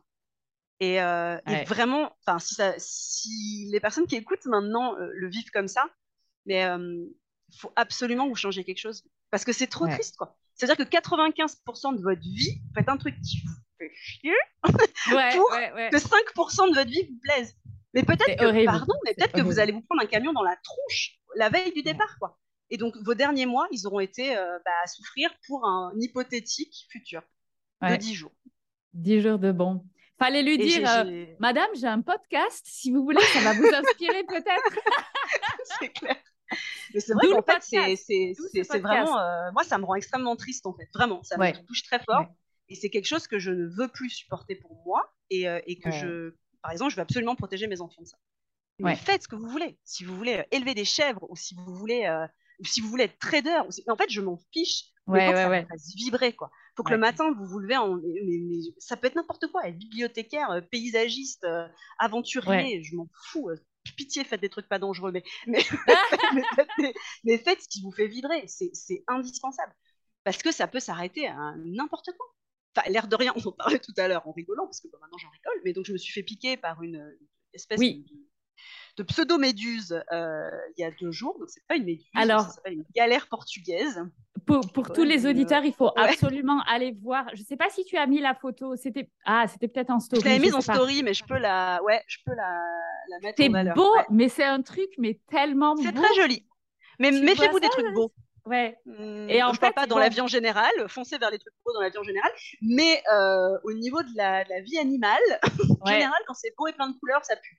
Et donc ça, je sais pas si ça pue, mais en tout cas, euh, en fait, pourquoi est-ce que je dis en rigolant, la, la vie peut s'arrêter n'importe quand Parce qu'il y a eu des cas de décès. Donc il y a des gens ouais, qui ont été touchés par cette bestiole et qui, qui en sont morts, euh, qui ont fait notamment des arrêts cardiaques. Euh, moi, j'ai vraiment cru que mon cœur allait sortir de ma poitrine. Donc vraiment, c'est Alors, je me suis pas étudié que j'allais mourir. Hein. Clairement pas, j'en étais pas là. Mais je veux dire, ça, voilà, c'est un truc tout bête. On est juste dans l'eau, on s'y attend pas du tout, on la voit pas arriver. Et voilà. Donc, donc des fois, les gens me disent que c'est une vision un peu défaitiste, en fait, de se dire qu'on peut mourir à n'importe quel moment. Je comprends. Moi, je le vois pas du tout comme ça. Je suis pas en panique à chaque fois que je traverse la rue. Mmh Mais par contre, je veux pouvoir me dire, ah oui, il y a des jours pourris, évidemment. Il y a des jours où vraiment, je me dis que j'aurais mieux fait de rester au lit. Hein. Mais, mais j'ai envie de me dire que la majorité du temps, je, je m'éclate. Tu profites, ouais. Ouais, c'est ça. Mais en fait, ça, dépend de comment, de où tu te places quand tu dis ça. Parce que si tu dis, on peut mourir à chaque instant et que tu es dans la peur, eh ben, tu vas rester dans la peur et tu vas dire, ah, mais c'est horrible, il faut que j'ai encore plus de sécurité, tu vois. Parce c'est clair. Oui, c'est vrai. Et tu es là, ah, mais non, mais en fait, il faut justement le voir de l'autre côté. C'est mm. tout peut arriver. Donc, si tu pars en disant, mais je vais vraiment kiffer cette vie et me respecter moi et respecter mes envies. Donc, finalement, tu vois, on, dit la même chose, mais on le regarde de notre angle. Mm. Et donc, tu es là, non, mais en fait, ça veut dire que vraiment, il faut que je profite, quoi. Ouais, mais complètement. Et je pense qu'effectivement, c'est exactement ce que tu dis, c'est-à-dire de dire euh, que chacun aussi s'écoute et écoute ses envies. Moi, par exemple, j'ai un besoin de sécurité qui est super fort. Déjà de par mon tempérament et aussi, je pense, parce que euh, bah, le fait d'avoir beaucoup déménagé, d'avoir beaucoup bougé, j'ai vraiment ce besoin maintenant, comme je te disais tout à l'heure, d'avoir une, des piliers solides et des piliers qui sont purement matériels. Ça, il, m'a fallu vraiment des années, on dirait pas, mais suis en troisième année de thérapie, hein, donc euh, il y a du boulot derrière, mais euh, pour me rendre compte que, en fait, c'était pas une tare. C'est comme ça, c'est moi, j'ai ce besoin-là. Et effectivement, maintenant que j'ai bah, déjà mon chez moi, donc on est propriétaire, c'est le premier vrai chez nous, donc c'est un appartement, hein, c'est pas une villa avec 10 euh, hectares, mais voilà, c'est un appartement chez nous. Voilà, on verra bien. mais en tout cas, j'adore mon appartement, donc tout va très bien. Et, et qu'à côté de ça, j'ai un salaire tous les mois. Bah, c'est sûr que moi, pour moi, c'était mes fondamentaux, c'était ma base, quoi. Et, mon mmh premier salaire, c'était janvier 2021. Ok. Avant, je n'ai jamais eu un salaire. Et en fait, c'était toujours, euh, c'était toujours une galère financière permanente, quoi. Ah ouais. Donc il y a eu quand même un sacré bout de temps. Et alors, ah euh, on, va, se replacer dans l'histoire. Donc là, on s'était arrêté au. Donc ça y est, vous êtes éléphants. aux éléphants en Afrique du Sud. C'est un, de mes rêves d'aller en Afrique du Sud. J'ai pas mal d'amis là-bas, donc euh, je veux aller voir justement tout ce qu'il y a de magnifique là-bas. Et qu'est-ce que vous faites après? Donc, vous avez dépensé, donc vous vous êtes mis en danger, on entre guillemets, vous n'avez plus rien. Mm. Comment ça se passe pour vous? Eh bien là, euh, parce que je suis partie vraiment euh, expression de ma grand-mère, la fleur au fusil. Hein. donc je sais absolument pas ce que je fais, voilà. Et donc en fait, au bout de trois mois, on réalise qu'on peut pas rester plus longtemps. On n'a pas le droit pour raison de visa, et qu'en fait, il fut un temps où on pouvait passer au Botswana ou au Mozambique et revenir en Afrique du Sud, mais euh, là, c'est plus possible. En fait, tu es obligé de repasser par ton pays de passeport. Tu es obligé de rentrer chez toi pendant au moins trois mois. Donc, là, donc là, moi, je pleure toutes les larmes de mon corps, hein, parce que moi, j'avais prévu de rester bosser là-bas. Donc j'avais déjà rencontré des gens avec des chevaux. Enfin, je, voilà, je pensais potentiellement recommencer en basant euh, sur mes acquis. J'avais commencé à parler d'éducation euh, des chiens aussi. Enfin, bref. Et je me dis, OK, euh, là, c'est la cata. Et donc, on rentre. Et là, puisque le destin est un petit comique, je tombe enceinte. OK. Alors, c'était prévu. C'était prévu, mais voilà. Alors, les premières semaines, évidemment, pleine d'hormones et de joie de vivre, je dis bah c'est pas grave, on repart dès que possible, on regarde des petites annonces, il faut qu'on se casse. Mais bon, la réalité c'est que plus la grossesse avance et plus je me dis, je me rappelle en fait la vie en réserve, je me dis c'est vrai, deux heures de route, euh, chaotante jusqu'au premier, euh, jusqu'au premier hôpital, tout ça. Est-ce que vraiment j'ai envie de vivre comme ça? Enfin voilà. Et donc on décide en fait de faire de la grossesse en France. Et c'est là en fait où le projet Animaux, donc, euh, donc mon entreprise actuelle, voit le jour on commence de plus en plus à réfléchir parce que moi, bah, euh, faire une, grossesse en France, c'est bien, mais il faut quand même gagner un peu de sous. Donc là, en fait, je monte une petite micro-entreprise en, deux heures euh, sur Internet. Quoi. Et euh, juste pour dire, bah, je vais donner quelques stages pendant ma grossesse quand même, et puis on repartira après. Ouais. Donc voilà, voilà comment ça se passe. Et en fait, bah, je recommence à donner des stages, j'adore, je me régale, les gens sont adorables. Je vais continuer à faire ça d'ailleurs après la naissance de mon fils, qui va m'accompagner en portage un peu partout. Voilà, j'ai bossé des chevaux j'ai la longe, le bébé, j'ai des aïe, aïe. Donc, euh, le il m'accompagnait partout. Entre deux cours, on faisait des pauses pour que je puisse l'allaiter. Enfin voilà, ça a, été, ça a été toute une aventure. Et donc, je me rends compte que j'adore ça, j'adore enseigner, j'adore transmettre. Euh, l'accueil est, toujours incroyable, je, me régale là-dedans. Euh, je travaille donc avec des chiens, avec des chevaux, je commence aussi à avoir des consultations pour les chats et tout ça. Et petit à petit, je me dis, mais en fait, qu'est-ce que je peux faire avec ce que j'ai appris en Afrique? Comment est-ce que je peux mélanger tout ça? Et donc, c'est là, en fait, que le projet d'animaux voit le, voit le jour. Parce que l'air de rien, bah, j'ai plusieurs diplômes universitaires, j'ai quand même ouais. de terrain, euh, voilà, je voyage, je me forme avec plein de gens. Qu'est-ce que, qu'est-ce que je peux faire de tout ça, quoi? Et donc Mhm. voilà comment ça démarre. Ok. Et alors, et, donc ensuite, là, tu es à un point où voilà, ça démarre, ça démarre. Ouais. Mais tu vois, c'est ça que je trouve magnifique, c'est que c'est souvent quand on part la fleur au fusil que la magie se passe, en fait. Ouais, complètement. Et que c'est quand on ne sait pas. C'est quand on ne Ouais. sait pas et qu'on n'a rien prévu. C'est ça. mais tu vois, si Bon, tu après, le fait de prévoir m'a quand même beaucoup aidé. hein. Oui. Je- oui, après, ça dépend aussi des personnalités. Parce qu'il y a Oui. des personnalités qui ont vraiment besoin de prévoir, d'autres qui sont plus. euh, Moi, je suis plus, oh, ben, we go with the flow et on, va, on verra Ouais, bien, tu ouais, vois. ouais. Donc, c'est vrai que ça dépend des personnalités. Mais souvent, il y a ce truc de se dire, ben, en fait, tu te lances, tu vois. Mais c'est comme euh, pour Cheval Magazine, tu vois. te-. Tu lances, tu vois, tu fais un truc, tu, tu plantes une graine. C'est même pas tu la plantes, c'est tu jettes une graine dans le vent. Et en fait, Ouais. Puis on c'est- verra c'est bien. à l'extérieur de toi, et puis voilà, advienne que Mm. pourra, puis à un moment donné, il va Ouais. se passer un truc. Moi, j'ai toujours eu une grosse, grosse partie comme ça. Tu vois, c'est comme euh, j'avais envie de faire du spectacle équestre, bah, j'ai écrit à Cheval Passion, et j'ai dit, ah, j'aimerais trop faire le cabaret. Ils m'ont dit, ok, venez. Ouais. Enfin, trop bien, quoi. Et, euh, Ouais. et pareil, tout le monde était là, mais comment t'as fait pour être prise? Bah, J'ai écrit, en fait. Euh, ils sont pas venus me chercher dans mon écurie, tu vois. Enfin, ils ont des demandes tout le temps. euh, c'est sûr que si on provoque pas le truc, ils vont pas. euh, voilà. Mm. Après, j'étais pas euh, le meilleur numéro et tout ça. J'ai tout à fait conscience du niveau que j'avais. mais moi, ça m'a éclaté. J'avais super Ouais. envie de le faire. Ils m'ont dit, venez. J'y suis allée. C'était trop bien. Enfin, voilà. C'était. Il y, a- il y a eu plein de choses comme ça où juste. Je, je- bah, c'est comme le fait de partir en Afrique du Sud. Il y a vraiment eu ce côté, j'en ai marre, j'ai envie d'autre chose. Quoi. Et donc, je vais le faire. Ouais. Et, et je me pose pas la question pendant mille ans. Par contre, ce que m'ont apporté vraiment ces, ces dernières années, c'est, on est en 2022, oui, c'est ça. Ces deux dernières années, ça a été Mhm. vraiment de structurer. C'est vraiment là, pour moi, où j'ai passé la vitesse supérieure. euh, ça a été de structurer mes envies, structurer un peu euh, mes objectifs, avoir une idée des étapes que je voulais atteindre, visualiser ça de manière extrêmement précise et mettre en place des choses pour les atteindre. Donc Ok. ça, ça a été donc, comme- donc là je te parlais d'animaux donc euh, donc la naissance de mon fils c'est 2017. Euh, animaux on a commencé à utiliser le nom en 2018 si je dis pas de Ouais. bêtises. Euh, et puis donc entre 2018 et 2020 eh ben je fais un deuxième enfant hein, histoire de pas s'ennuyer Ok. trop longtemps. C'est très compliqué parce que moi je suis déjà dans cette idée de vie où je veux du temps pour mes enfants. Ouais. Donc, euh, je veux continuer à donner des stages, ça me plaît, j'adore aller voir mes élèves, j'adore partir voyager en plus avec mes enfants, je trouve ça super cool. Ok. Mais en même temps, euh, bah, comment est-ce que je peux toucher plus de monde? Comment est-ce que je peux faire ça à distance? Et donc l'envie vraiment, ça c'est courant 2019, euh, l'envie de travailler en ligne Mhm. augmente vraiment de plus en plus. Ok. Donc je commence à me former toute seule. Et parce que j'ai j'ai pas un sou, de toute façon j'ai absolument pas la possibilité de déléguer ou de me former sérieusement. Donc là c'est la fête des tutos, des tutos sur YouTube, Oui. tout ce que je peux voir dans tous les sens. Je, je... C'était hyper dur comme période en fait, parce qu'il y avait vraiment, euh, j'avais les deux enfants, donc ils Ouais. étaient petits, euh, ils ont un peu moins de deux ans d'écart. Euh, mon mari à ce moment-là, il travaillait pas, parce que oui, parce que ce que j'ai pas précisé, c'est qu'après l'Afrique du Sud, du coup, on s'est retrouvé en Bretagne. Donc, quand il a fallu repasser par nos pays à nous, comme je te disais, en Suisse, on n'avait plus rien. On ne pouvait pas Ouais. partir là d'où on venait finalement. Ma famille étant originaire de Bretagne, c'est une région que j'adore. Euh, je m'étais toujours dit que je ferais ma retraite là-bas. Finalement, j'ai pas attendu. Et donc, on est allé par là-bas. On a d'abord été logé par la famille, et puis ensuite, euh, donc, on a loué un appartement. L'appartement, il y avait une chambre, c'était tout petit, on était tous les quatre là-dedans. Et, euh, et en fait, bah, moi, je travaillais peu, parce que j'avais les deux enfants tout petits, je voulais passer beaucoup de temps avec eux, je voulais pas, déjà on pouvait pas se le permettre financièrement, mais euh, même j'avais pas spécialement envie d'avoir euh, des gardes en plus, etc. Et mon mari, pendant ce temps-là, il rénovait notre appartement pour nous permettre de vivre, parce qu'en fait, on n'avait pas de quoi payer des artisans euh, pour, euh, pour nous aider à nous installer, quoi.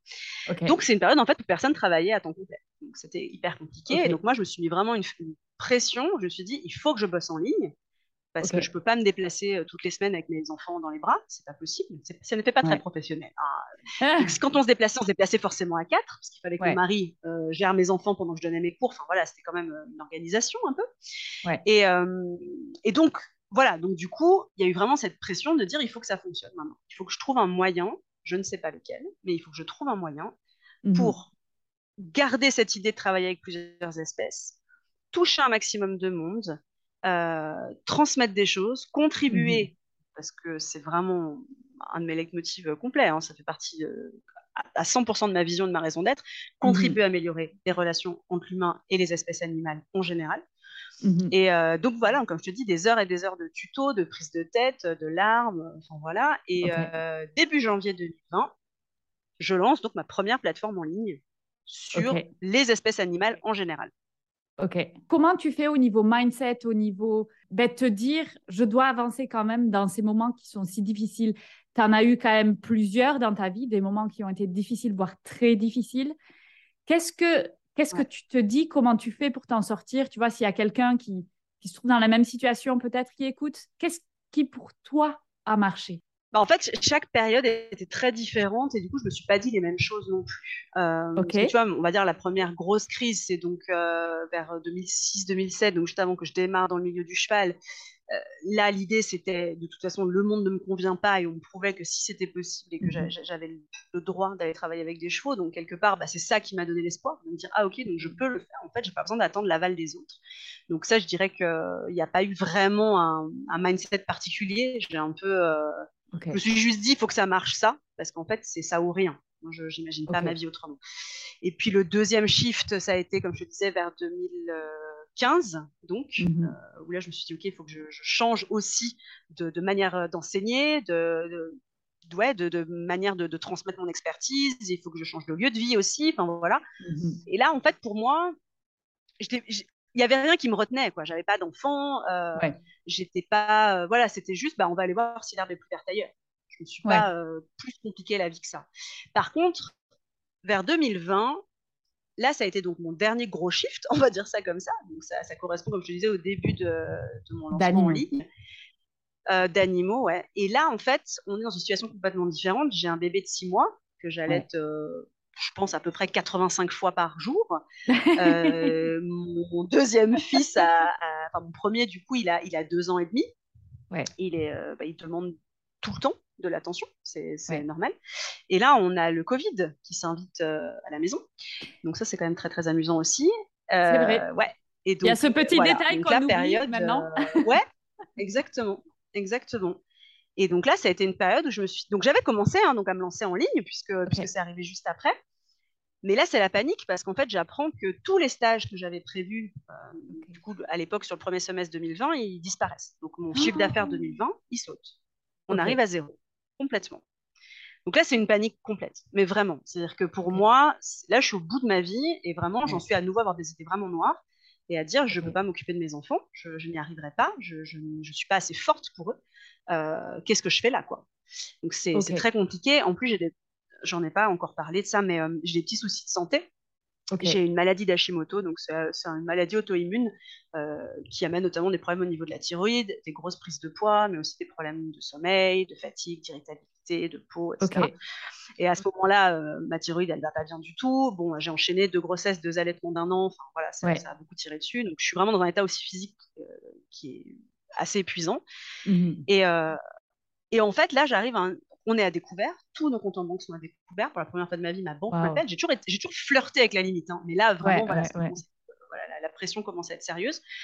Et donc là, vraiment, euh, bah, qu'est-ce qui m'a fait tenir? C'est de nouveau hyper banal, hein, c'est mes enfants. C'est de me dire, attends, tu les as pas mis au monde pour ça, quoi. Enfin, tu vas pas te sauter par la fenêtre, il va falloir trouver une solution. Et il euh, va falloir que tu la trouves rapidement parce que, parce que là, c'est la cata, quoi. Et je sais pas pourquoi, parce que parce qu'on ne sait pas toujours tout. Et je trouve que c'est bien. Euh, un jour, donc j'étais vraiment, euh, je me rappelle, j'allaitais mon fils et j'étais sur mon téléphone. Oui, il faut pas faire ça. N'allaitez pas en étant sur votre téléphone. Mais bref, j'étais sur mon téléphone et je vois passer une publicité pour un programme de développement personnel. Donc, euh, quelque chose que moi, pendant des années, c'est pas que je le méprisais, mais en gros, c'était pas pour moi. J'étais pas du tout la cible. Enfin voilà, c'était pour les gens qui, les pauvres, avaient un métier pourri. Alors que moi, vraiment, je faisais déjà un métier que j'aimais. Donc pas du tout pour moi. Ces gens sont pas du tout épanouis, alors que moi, franchement, je m'éclate. Et, et, en fait, bah, je revois cette pub 3-4 fois. Merci les ciblages Facebook. Et je finis par cliquer. Et je me rappelle très bien parce que j'étais à découvert de combien? Oh, Je sais pas, dans les 200 euros. C'était pas un énorme découvert. et le programme coûtait euh, dans les 1000 euros. Et en fait, euh, j'ai vérifié en combinant mes différentes cartes de crédit, euh, je pouvais sortir les 1000 euros à découvert. Hein, euh, waouh, ok. Ouais, ouais, Et je sais pas pourquoi, j'ai dit c'est ça ou c'est ça ou rien en fait. Là, je me laisse la possibilité.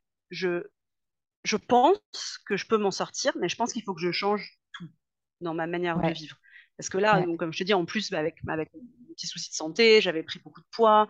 Euh, je me supportais plus dans le miroir, je supportais plus rien. J'étais persuadée d'être une mauvaise maman, j'étais persuadée d'être une mauvaise professionnelle parce que du coup, je pouvais plus travailler, je pouvais, j'avais plus de terrain, j'avais plus rien. Donc, ok, j'avais commencé la formation en ligne, mais c'était vraiment les prémices, c'était les tout débuts. Donc c'était super dur. Enfin, je savais pas du tout où j'allais. J'étais toute seule dans cette galère-là. Puis moi, c'est pas du tout mon domaine. Hein. Créer une formation en ligne à la base, c'est quand même. Euh, enfin voilà, il y, a tout l'aspect euh, purement matériel, créer le site, créer la plateforme. Parce que créer le cours, ça c'est pas un problème. Je le faisais depuis des années, mais euh, là, on passait sur un peu une autre échelle et j'avais personne pour bosser avec moi sur tout ça. Et donc voilà. Et donc en fait, j'ai suivi ce premier programme de dev perso et et je me suis promis en fait de, de suivre ligne par ligne et j'ai fait, euh, j'ai ouvert un carnet, j'ai beaucoup de carnets, mais ce carnet-là, sur ce suivi-là, où j'ai dit, OK, je m'engage en fait à, à faire tout ce qu'on me demande de faire. Ouais, à, ne, à, ne, pas remettre en question, à pas me dire que c'est ridicule, à pas me dire que ça sert à rien, à surtout, surtout, surtout jamais me dire que je sais déjà. Ouais. Et les choses ont commencé à changer fortement. D'accord, donc c'est grâce à ce programme que mentalement tu changes des choses et ça s'est ressenti du coup sur ton sur animaux parce que comment ça s'est ça s'est passé? Donc là, on est quand même dans une situation super dramatique. Ouais, tendu, ouais. Tendu, ouais. Et, et, tu, tu fais ce, cette formation de dev perso. Du coup, au niveau quoi? Au niveau santé, mindset, tu remontes et animaux a fait la même chose? Ouais, exactement. En fait, je me rends compte que tout est possible. C'est-à-dire que je le savais en théorie, mais pour moi, c'était pour les autres. Et donc là, j'accepte que euh, j'accepte beaucoup de choses. Il y a beaucoup de croyances limitantes qui explosent que je n'avais même pas mhm. idée d'avoir. Euh, par exemple, j'apprends que, que Animaux est un business et qu'en fait, c'est pas un gros mot. C'est pas ah c'est pas c'est pas vilain, que c'est pas un truc, euh, tu vois. Pour moi, c'était imaginer que je pouvais gagner de l'argent avec mon boulot, c'était mhm. pas bien. C'était un métier passion, ah. c'est un métier passion, tu gagnes pas d'argent. Si tu gagnes de l'argent, c'est que tu as un métier pourri parce que tu dois déjà, tu dois déjà dire merci parce que c'est ta passion, c'est ça? Exactement. Tu exactement. Tu peux pas donc, euh, donc en plus, tu es content et voilà, et tu payes les intérêts à la banque sur ton découvert euh, en permanence. Donc, euh, donc ça pour moi, ça a été la première claque de dire vous avez le droit de faire ce qui vous plaît, vous avez le droit de kiffer et vous avez le droit d'avoir un salaire. Et c'est ok et c'est normal et, et c'est respectable. Et je dis ça, mais tu vois, j'ai fait des énormes efforts, mais je suis encore pas très à l'aise avec ça je trouve encore dans le milieu animalier, quand tu dis que tu gagnes de l'argent, c'est encore euh, ah ouais, donc tu utilises les animaux pour avoir un bon train de vie. Ah non, pas, du tout. Mais après, les gens, les gens qui pensent ça, ça veut plus dire des choses sur eux que sur toi. Bien sûr, bien sûr. Parce que oui, non mais attends, ça pique des fois. Ça pique, ouais, je comprends. Mais tu peux faire un métier passion, tu peux euh, très bien gagner ta vie et, euh, et vouloir mais attends, c'est quoi le problème de vouloir bien gagner sa vie? et en plus avoir de l'impact positif sur les gens et sur les animaux Mais c'est en fait, ça pour moi, ça a été une révélation. Ouais, ok. Et eh ben écoute, génial, ah, génial. Ouais. Il y a, il y a deux ans, quoi. Ça a été. Euh, et je me rappelle en fait de, de, je sais plus exactement comment était la phrase, mais en gros c'était si vous gagnez pas d'argent, comment vous voulez aider autour de vous? Mais oui. Et en fait, à partir de là, j'ai décidé que tous les bénéfices d'Animaux Community, donc la plateforme en ligne, a été reversés à des associations de protection animale. Donc tout de suite. je me suis dit, mais oui, en fait, c'est pour ça que je veux des gens. C'est pour ça que je veux gagner de l'argent. C'est pas juste moi. C'est pour que ça bénéficie à ce qui est moi et ma mission et ma raison d'être, c'est-à-dire de travailler sur les relations animales dans leur ensemble. Hein.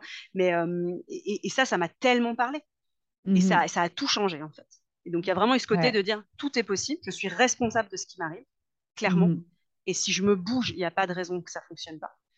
Euh, j'ai le droit d'avoir un business qui fonctionne, j'ai le droit de gagner de mmh. l'argent, c'est pas grave, c'est pas un problème, et en plus c'est possible, ça, ça, peut marcher. Et surtout, je crois que la, la, troisième grosse révélation de guillemets, ça a été, euh, il va falloir faire des efforts. J'avais toujours fait des mmh. efforts. Je ne peux, pas dire que les choses sont tombées comme ça. Mais là, c'était de dire, OK, tu vas pouvoir te fixer tes objectifs et tu vas pouvoir ramer, mais au moins, tu sais vers quoi tu rames. Ouais. Et, je crois que ça, c'est souvent quelque chose qui me, qui, me saute aux yeux quand je discute avec, euh, que ce soit avec mes élèves ou avec des amis ou quoi que ce soit. C'est vraiment ce côté de, mais oui, mais j'ai essayé, mais c'était pas pour moi. Non, mais tu as essayé trois jours. Ouais, ouais, ouais. ouais essayer, c'est pas ça. Essayer, mhm. c'est galérer. Essayer, c'est pas s'arrêter. Mais essayer, c'est savoir qu'en face, c'est ta priorité, c'est ton objectif. Et donc, tu vas continuer tu vas pas te mhm. poser la question. Ça, me fait penser à un truc, hein, anecdote, attention. J'ai donc, on l'a évoqué tout à l'heure, j'ai donc commencé l'apnée. Oui. Donc l'apnée, c'est un sport qui m'attirait depuis toute petite, n'est-ce pas, pour devenir une sirène. Donc je fais des liens. Exactement. Et, euh, et donc je démarre ça de manière euh, sportive officiellement, on va dire, ici en Polynésie, donc le mois dernier. Donc j'apprends que c'est voilà, un sport, donc euh, il y, a, y, a, des, gestes à connaître, il y a des choses à maîtriser, enfin voilà, il y, a, y, a plein de choses à faire. Et, et je découvre aussi qu'il y a des gens qui, euh, dès le premier cours, eh ben, ils descendent à 20 mètres de profondeur. Ok. Puis il y a moi. Ben, moi, à 3 mètres de profondeur, euh, j'ai les oreilles qui explosent. quoi. J'ai super mal, euh, j'arrive pas, j'arrive pas à compenser, je galère. Ok, donc il y a des gens qui vont valider le, petit certificat que j'ai fait, il y en a qui vont le valider en deux jours. Eh ben, moi, il m'a fallu 12. Ouais. Mais je m'en fous. c'est pas ça le problème. J'aurais dû dire au bout du premier cours, j'ai mal aux oreilles à 3 mètres, donc de toute façon, je suis nulle, donc de toute façon, je fais pas. Mais non, j'adore ça. Ça me plaît. Maintenant, c'est voilà, c'est un truc que j'ai envie de faire. Ok, il me faut trois fois plus de temps que des gens super doués. Oui, mais ces gens-là, ils vont peut-être même pas continuer, donc on s'en fout. Et de toute façon, me comparer, ça va rien m'apporter. Mhm, Moi, ce qui mhm. me plaît, c'est d'être dans l'eau, c'est d'être, de ressentir ces sensations-là. C'est l'effort physique, c'est la pression qu'il y a, c'est euh, Waouh, j'ai entendu des baleines en faisant de l'apnée la semaine dernière. Enfin, c'était énorme. et j'aurais pas continué, et eh ben je les aurais pas entendus parce que c'était pas là tous les jours. Donc, euh, donc souvent c'est ça que je dis, c'est que moi, je me rappelle aussi quand j'étais euh, ado et que que j'ai commencé à monter à cheval. Donc moi, j'ai commencé à monter à cheval à 15 ans. C'est assez tard Mhm. quand même. hein. Il y a beaucoup de gens qui commencent beaucoup plus petits. Et donc, je tombais tout le temps. Mais vraiment, hein, c'était une Mhm. galère. hein. Je passais ma vie par terre. Et donc, je me rappelle quelqu'un extrêmement méchant d'ailleurs. Tu sais, genre comme les méchantes euh, dans les films, euh, les films de filles, euh, d'ados, d'adolescentes, Ouais, ouais, ouais. lycéennes, là, tu sais, qui m'avait dit faudrait peut-être euh, faudrait peut-être te rendre compte que c'est pas du tout fait pour toi. vraiment, le, le- le cliché, quoi. Et donc, je me rappelle vraiment de sa tronche. Et je me rappelle m'être dit mais en fait, je m'en fous. Parce que moi, Ouais. ça me plaît. Et c'est ça que j'ai envie de faire. Donc oui, peut-être que je suis pas douée pour ça. Ok. Mais je vais bosser et je vais m'améliorer. Et, et puis, Et je vais du coup. Tu vois, cette, euh, cette, ça, tu penses que tu l'avais en toi depuis toujours, cette niaque de dire, ben, même si quelque part toutes mes circonstances sont contre moi, eh ben, je vais quand Ouais. même le faire parce que je kiffe. Je pense, ouais. Je pense qu'il y a eu des périodes de ma vie où je l'avais moins. Parce que Ouais. parce que c'était plus difficile et parce que le- l'environnement en général euh, me, cassait encore plus ma confiance en moi. Mhm. Mais, euh, mais je pense que j'ai toujours eu ce côté de dire, euh, de toute façon, vous. Enfin, après, c'est assez, euh, j'allais dire pédant un peu de dire ça, parce qu'il y a eu plein de moments où je me suis fait influencer par les autres. Mais en termes général, ce que vous pensez, je m'en fous. Ouais, ouais, Parce ouais. qu'en fait, ma vie à moi, bah, vous n'allez pas la vivre pour moi. ouais. Donc, euh, je, je me rappelle aussi de discussions quand j'avais 17 ans, je- je- un adulte, bref, une connaissance à mes parents, qui m'avait dit Oui, mais tu dis ça parce que tu as 17 ans. Et en Ah fait, ça m'a vachement marqué parce que dans ma tête, je me suis dit Non, mais gars, t'as pas compris. Pendant 50 ans, je vais être comme ça. Les 50 prochaines années, je vais continuer à gaver le monde. Et j'espère les 50 d'après aussi.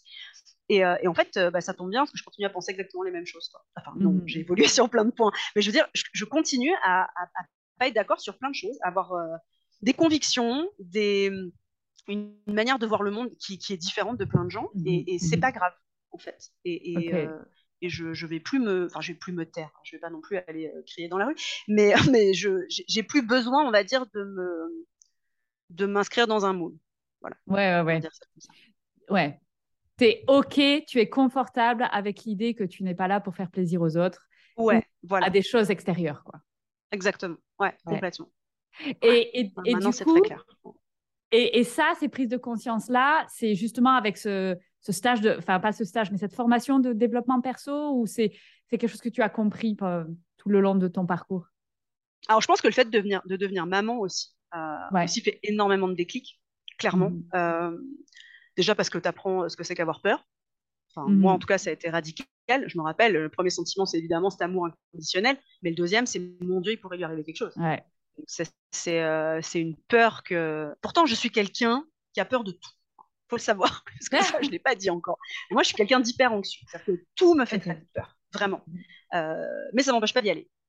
Je vais paniquer pendant Ouais. trois jours. Moi, avant le podcast, là, j'étais pas bien. Je, je, je, je stresse. Donc, euh, je stresse ok, ok, vraiment pour tout, beaucoup. Même pour des trucs qui m'excitent vraiment, où je suis très contente de le faire, j'ai très peur. Donc là, mais là, en devenant maman, j'ai voilà, c'est autre chose, quoi. C'est une peur, Ouais. euh, une peur pour l'autre. Ouais. Donc, euh, donc ça rend les choses euh, vraiment différentes. Mais euh, ouais, ça a été, je pense vraiment un, un tournant dans ma vie, clairement. Mhm. Et, et du coup, ça a coïncidé après, effectivement, avec ma découverte du développement personnel et de, et de toutes ces remises en question. ouais. Et du coup, aujourd'hui, si on reprend le fil de l'histoire, voilà, tu as fait ton développement personnel, en tout cas cette formation-là. Et, et Animo s'est d'autres après. Ouais, et Animo s'est développé. Et donc, aujourd'hui, est-ce que tu vis ta meilleure vie? Ouais, bien sûr. oui, oui, à fond. À fond. En fait, je me suis fait une remarque il y a... en m'endormant, parce que je pense tout le temps euh, avant de m'endormir, peut-être partie de, de cette tribu-là. Euh, je, je, ressasse toujours plein de trucs, bref. Et, et, en fait, je me suis rendu compte qu'un des trucs pour moi qui était primordial dans ma vie, c'était de choisir mes contraintes. Ouais. je me suis, je sais pas, ça m'a, je me suis dit, en fait, c'est exactement ça. C'est-à-dire que, évidemment, on a des trucs qui nous arrivent qu'on n'a pas prévu.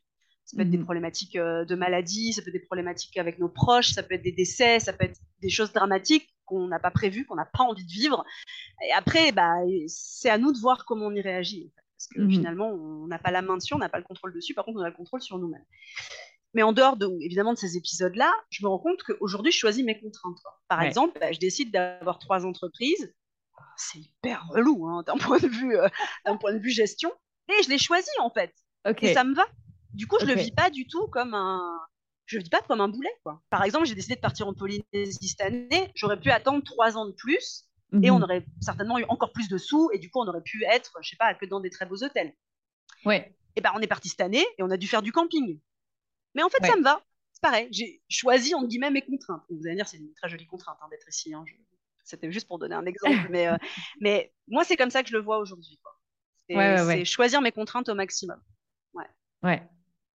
Ok. Et, et du coup, comment tu regardes aujourd'hui ton parcours Tu vois, avec justement là, ça y est, tu vis ta meilleure vie, tu as mis toutes les pièces de puzzle des choses que vraiment qui étaient hyper importantes pour toi, tu les as mises, tu les as assemblées. Et du coup, quel sentiment tu as quand tu regardes ton parcours? Alors, ma psy dirait qu'il faut que j'ai de la fierté. Alors, j'en suis pas là. j'ai euh, beaucoup de mal à voir ça comme ça. Euh, j'ai un espèce je, de sentiment de... je veux savoir ce que toi, tu ressens. Oui. Pas ta psy, pas ce qu'elle veut savoir ta moi, psy. On s'en fout de ta psy. j'ai un peu un, sentiment de d'achèvement, mais pas dans le sens c'est la fin de la route, mais dans le sens ok, ça y est, tous les jalons sont posés. J'ai encore envie de plein de choses, mais, euh, mais j'ai vraiment, tu vois, il y a deux ans, bah, quand j'ai commencé ce travail de, développement personnel, donc, on, fait souvent des tableaux de rêve. Ouais. Et euh, donc, il était énorme, le mien. Franchement, il y a, je sais pas combien il y avait d'images dessus, peut-être une trentaine, quoi. Ouais. Et ben, j'ai tout coché, là. Tout. Waouh. Mes objectifs en termes de revenus, euh, les pays où je voulais aller, les choses que je voulais faire, j'ai tout coché. C'est un truc de dingue, il me reste rien. En deux ans Ouais. Et, en fait, maintenant, je me dis, ouais, parce que ça, c'est moi, euh, comme d'habitude, au lieu de me dire, ouais, c'est génial, je me dis juste, ouais, mais c'est parce que tu as vu trop petit. Vas-y, on va refaire un autre tableau de rêve, et là, ça va te déchirer. Mais en fait, si je suis un peu objective, il était déjà fou, ce tableau de rêve, il y a deux ans. Dans la situation dans laquelle j'étais, où j'avais, j'étais à découvert partout, où c'était l'horreur, où j'avais aucune vision d'avenir, et bah, j'ai tout. Et euh, donc, je vois, donc j'ai ce sentiment un peu de, ouais, de plénitude presque, tu vois de dire il y a encore plein de choses que j'ai envie de faire, il y a encore beaucoup beaucoup de boulot devant moi, et euh, mais je suis prête. Parce que je sais que maintenant que vraiment vraiment mais vraiment j'y crois, dur comme faire, tout est possible, vraiment. Et, et alors c'est quoi la suite? La suite, tes prochains rêves que tu vas réaliser? Écoute, euh, tellement de choses, ouais, tellement de choses. Alors déjà j'ai des objectifs pour mon entreprise, ça c'est sûr. Donc euh, des objectifs en termes de chiffre d'affaires, comme je mmh je disais tout à l'heure, parce que pour moi ça symbolise aussi de l'aide autour de moi, de l'aide à des associations, etc. Je, veux agrandir l'équipe. Euh, là, pour le moment, je travaille qu'avec des freelances et j'aimerais, je stresse beaucoup, mais comme je te dis, je stresse très vite pour tout. Mais j'aimerais euh, pouvoir avoir une équipe maintenant que j'embauche vraiment, une équipe euh, vraiment solide et associée à Animaux. Il y a l'ouverture aussi d'une troisième boîte. Et l'objectif, c'est donc de, donc toujours d'un point de vue professionnel, c'est de monter un centre de soins et de sauvegarde de la faune. Mhm. Ok. Donc voilà, ça c'est le. Bah, c'est en fait l'objectif, euh, j'allais dire final, non, parce que continuer à transmettre et à former, c'est vraiment quelque chose qui me tient énormément à cœur, que j'adore faire. Mm-hmm. Et je vais continuer à justement m'entourer d'experts euh, qui sont exceptionnels là-dedans euh, pour former un maximum de monde. Parce que former un maximum de monde, c'est ça va permettre que eux, à leur tour, ils touchent aussi un maximum de monde. Donc, donc c'est merveilleux. Donc, il faut absolument continuer. Mais ce centre, c'est un peu une concrétisation, on va dire, de, de tout ça. Quoi de dire, OK, euh, concrètement, voilà encore euh, où on peut aller sur le terrain. Donc ça, c'est d'un point de vue, on va dire, euh, pro. Et, euh, et d'un point de vue perso, bah, écoute, un, un, de mes rêves, c'est d'écrire un livre, c'est de le sortir. Donc, euh, donc, voilà, donc là, je suis en train de, de prendre sur moi pour avoir, pour oser passer à cette étape-là, on va dire. Génial. c'est pas évident, mais euh, mais voilà, c'est un, un peu ça. Et puis après, bah voilà, j'ai plein de, plein de petits rêves, on va dire intermédiaires. Mmh et là, j'essaye. Bah, ça a été notamment avec ma découverte de l'apnée cet été, mais c'est prendre du temps pour moi, en fait, du temps qui soit pas uniquement pour mes enfants, pour le travail. Parce que le problème d'un métier passion, c'est que c'est tout le temps. Moi, je vais, comme je te disais, je vais me relever à minuit parce que euh, j'ai pensé à un truc, je vais écrire à mon équipe à 2h du mat. Euh, le matin, je me lève, je vais commencer par ça à 7h avant même d'avoir bu un verre d'eau. Enfin, voilà. Donc, euh, donc, essayer, même si j'adore ça, moi, le concept de vacances, ça me passe vraiment au-dessus. Donc, j'ai aucun problème avec l'idée de travailler un peu tous les jours, ou régulièrement en tout cas. Mais voilà, essayer quand même de faire des choses juste pour mhm. moi, qui soit pas orienté boulot ou orienté enfant. Ok, super. Et si tu, si tu pouvais dire quelque chose à, à Marie jeune, si tu pouvais lui dire un truc qu'elle aurait aimé entendre, qu'est-ce que tu lui aurais dit? Euh, Il y a une part de moi qui a envie de lui dire euh, continue comme ça parce que tu vas te manger plein de portes, mais euh, ça vaudra le coup. Et il y a une autre part qui dit oublie pas tes rêves trop longtemps. Parce que les rêves que tu as là, maintenant, à 7-8 ans, euh, dans 30 ans, euh, ça sera ta vie. Quoi. Ouais. Donc, euh, donc lâche rien et lève la tête et regarde où tu vas. Ok, magnifique. Bah, elle est belle ton histoire. Hein. elle est magnifique. Hein. Il, y a, y, a, vraiment. Tu partais pas avec les cartes les, les, les, plus fabuleuses dès le départ. Et pourtant, tu as créé ta vie de rêve. Et il y a eu des moments difficiles, quoi. Des sacrés obstacles. il y en aura sûrement d'autres. Il y en aura sûrement d'autres. Ça fait partie du jeu. ouais, je pense que je suis plus armée aujourd'hui euh, ouais. pour, euh, pour les affronter. Ouais. Ok, bah écoute, je vais te, te, poser la dernière question en signature du podcast. Donc, qu'est-ce que tu conseillerais aux gens qui écoutent le podcast et qui vivent pas là maintenant tout de suite leur meilleure vie et qui savent pas trop comment commencer? Qu'est-ce que tu leur dirais? Alors, pour moi, euh, déjà, déjà c'est s'en rendre compte. Déjà, c'est voilà, c'est faire face en fait à la situation et arrêter de se bercer euh, d'illusions. Euh, je repense à la dame de tout à l'heure en disant non mais ça va, j'ai fait 10 jours de vacances cette année, c'était super, j'ai pas à me plaindre. Parce que moi le j'ai pas à me plaindre, je l'ai dit pendant 30 ans et faut arrêter quoi. C'est c'est pas la question en fait. De nouveau, c'est ta vie, t'en as qu'une. Donc euh, oui, il y a sûrement mmh. pire ailleurs, mais ça veut pas dire pour autant que toi tu dois te flageller. Donc déjà prendre en, en compte le fait que ça te convient pas à 100% et que donc ça mérite le coup d'être pris en compte. Quoi. Euh, ensuite, savoir ce qu'on veut. Qu'est-ce qui est mhm. important pour nous? Qu'est-ce qui nous fait vibrer? Qu'est-ce qu'on a vraiment envie de faire? Voilà, moi j'aime voyager et aller voir des animaux et, former des gens autour de moi, mais, euh, mais ça peut être n'importe quoi d'autre. Je veux dire, on n'est pas tous mhm. obligés de voyager, on s'en fiche. Qu'est-ce qui vous, si vous faire vibrer, c'est de dire, bah moi j'ai envie de rester chez moi avec mes enfants, mais super. Donc, qu'est-ce qui mhm. vous, vraiment voilà, qu'est-ce qui est important pour vous? Et surtout, à partir de là, on perd plus de temps en fait on y va, on accepte de se prendre des portes, on accepte de se tromper. Enfin, je sais pas, moi je me trompe tout le temps. Je, Franchement, je me plante régulièrement. Régulièrement, je me dis, mais j'aurais jamais dû faire comme ça, j'ai perdu trop de temps. Euh, oh, il va falloir que je m'excuse là parce que vraiment j'ai mal géré cette telle ou telle situation. Mais il faut y aller. Mieux vaut fait que parfait. Ça, c'est bah. tous les matins, il faut se répéter ça. Donc, on perd pas de temps, on avance, on se gourre, c'est pas grave, c'est en, trompant, en se trompant qu'on apprend. Hein. C'est comme quand on était mmh petit qu'on a appris à marcher. Si on n'était pas tombé, on n'aurait pas réussi. Mhm. Et surtout, je pense vraiment ne pas attendre de validation extérieure. Ça, c'est. Ouais.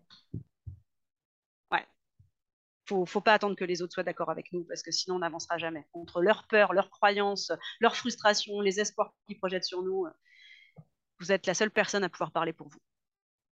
Magnifique. Bah écoute, ce sera les très beaux mots de la fin. Alors écoute, Marie, où est-ce qu'on peut te retrouver sur le net pour euh, te suivre et puis pour euh, peut-être faire tes formations? Ouais, bah, écoute, je suis particulièrement présente sur Instagram, euh, je suis sur Facebook et je suis un petit peu présente sur YouTube et c'est en préparation. Je vais être beaucoup plus présente dans les mois qui viennent. Tintin. Ouh Suspense, ok. Donc, Animaux, donc c'est, on te retrouve sur tous ces réseaux sous le nom de Animaux. Ouais, A-N-I-M-H-O, c'est la contraction de, des animaux et des hommes. Magnifique. Ok, ben écoute, Marie, merci beaucoup. Merci d'avoir partagé ton histoire qui est magnifique, qui va inspirer, je suis sûre, beaucoup de monde. Donc, merci pour ton authenticité et ta générosité. Merci à toi. C'était un vrai plaisir de, de, remuer tout ça et de faire un bilan sur toutes ces années. ok. Merci et au prochain épisode. Au revoir.